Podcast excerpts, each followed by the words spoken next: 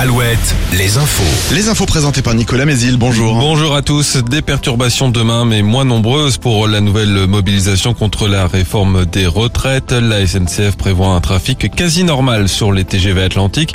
Plus des deux tiers des Ouigo en circulation, plus de la moitié des intercités et un TER sur deux en moyenne. Dans les airs, des perturbations avec la grève des contrôleurs aériens. 20% des vols seront annulés demain à l'aéroport de Nantes. Le gouvernement a essuyé un premier revers. Hier soir à l'Assemblée, les députés ont voté contre l'article 2 de la réforme. Il prévoyait la création d'un index senior dans les entreprises, dispositif euh, censé inciter à l'emploi des seniors. Il reste encore 18 articles et 10 000 amendements à examiner d'ici vendredi soir. Il y aura un procès en appel dans l'affaire du meurtre de la petite Vanille il y a trois ans à Angers. La mère de la petite fille tuée à l'âge d'un an a fait appel de sa condamnation à la réclusion criminelle à perpétuité avec une période de sûreté de 22 ans.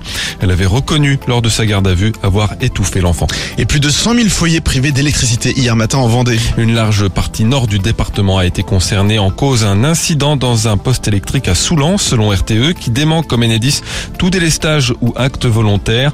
Le gestionnaire du réseau électrique précise également que la panne n'a aucun lien avec les travaux de raccordement du parc éolien au large des îles-Dieu et de Noirmoutier.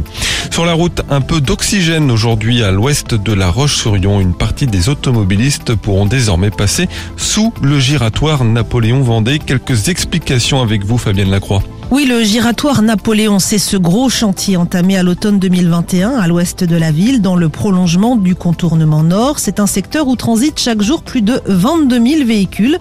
Le chantier d'un coût de 29 millions d'euros doit s'achever dans plusieurs mois. La livraison est prévue pour l'été prochain. Mais d'ici là, une partie du trafic sera libérée aujourd'hui par l'ouverture partielle du passage situé sous le carrefour.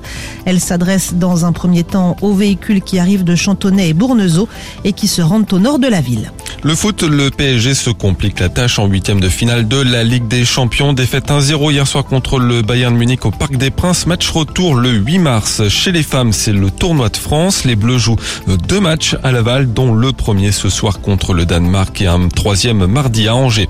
Enfin, la météo, on garde beaucoup de soleil, juste un peu voilé ce matin et des maxis très douces entre 13 et 15 degrés.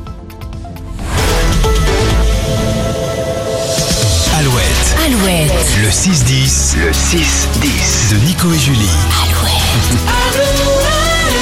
Et bien content de vous retrouver ce matin. Alors je fais un gros